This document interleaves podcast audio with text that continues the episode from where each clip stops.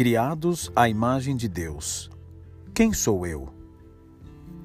Embora Deus soubesse tudo o que os seres humanos se tornariam e fariam, até mesmo a nossa queda em pecado, a primeira coisa que a Bíblia diz a nosso respeito, conforme Gênesis 1, 26, 27, repetido em 5, 1, 9, 6 e 1 Coríntios 11, 7 e Tiago 3, 9, é que somos semelhantes a Deus de maneiras que não se aplicam a nenhuma outra criatura. No hebraico, a expressão a nossa imagem conforme a nossa semelhança, Gênesis 1:26, significa que Deus criou os seres humanos para serem sua imagem e semelhança. Somos portadores da imagem de Deus, mas não de uma maneira que essa característica possa ser separada de nós. Antes, somos intrínseca e irrevogavelmente sua imagem e semelhança. Tradicionalmente, a teologia reformada tem enfatizado várias dimensões importantes do que essa expressão significa.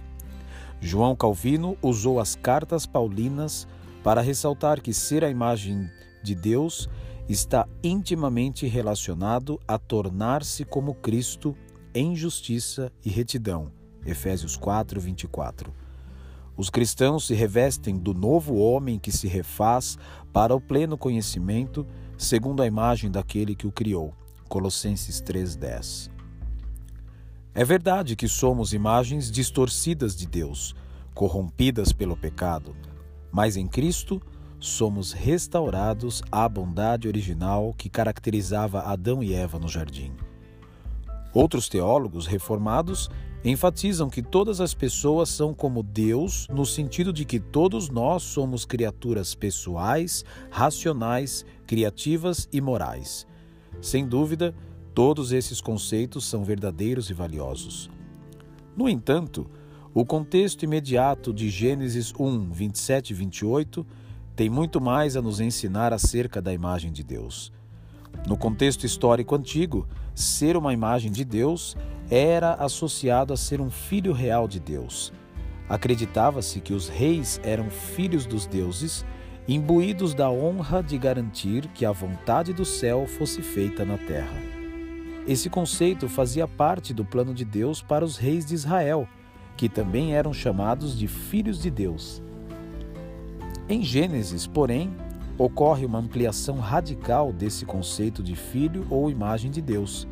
A expressão imagem de Deus é aplicada a todos os seres humanos. Homem e mulher os criou. Gênesis 1, 27. Assim, na versão bíblica, todos os seres humanos recebem a honra e o valor outrora atribuídos somente à realeza. Salmos 8, 3, 8 e todas as pessoas foram colocadas no mundo para demonstrar a glória do verdadeiro Deus vivo, o grande Rei do universo, ao realizar a sua vontade na terra. Na teologia reformada, esse papel dos seres humanos é chamado com frequência de mandato cultural, referindo-se à bênção e responsabilidade que nos cabe de desenvolver a cultura sob o senhorio de Cristo. Gênesis 1, 28 ao 30.